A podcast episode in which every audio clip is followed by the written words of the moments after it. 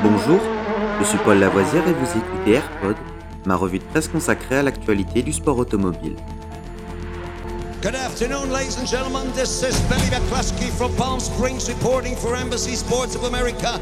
20 seconds to the start of the 31st Formula race. And I have to spend the afternoon here in California.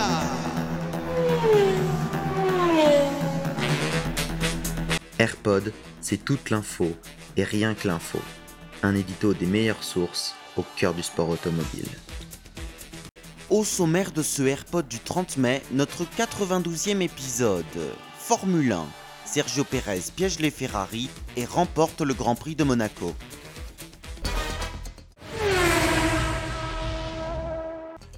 Le pilote Red Bull s'est imposé lors du Grand Prix de Monaco ce dimanche devant la Ferrari de Carlos Sainz et Max Verstappen. Parti en pole position, Charles Leclerc a terminé quatrième d'une course longtemps retardée à cause de la pluie.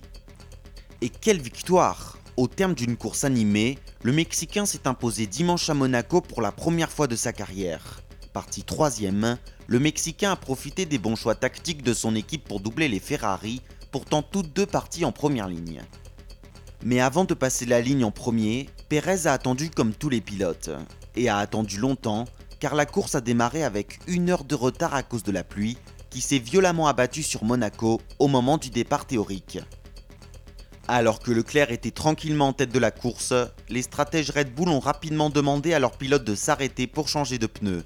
Et quand Ferrari a réagi et a fait rentrer ses pilotes, il était déjà trop tard. Perez avait pris la tête et Leclerc passait de la première à la quatrième place, lui qui rêvait de l'emporter pour la première fois devant son public. Carton plein donc pour Red Bull. Sergio Perez a gagné, Max Verstappen a lui aussi pris place sur le podium avec sa troisième place et prend de l'avance sur Charles Leclerc au classement des pilotes. Red Bull creuse encore l'écart au classement des pilotes. Explication de texte nécessaire pour les rouges après ce week-end raté.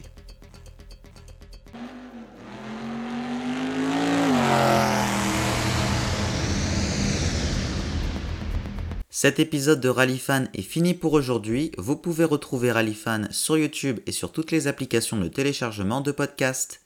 N'hésitez pas à vous abonner.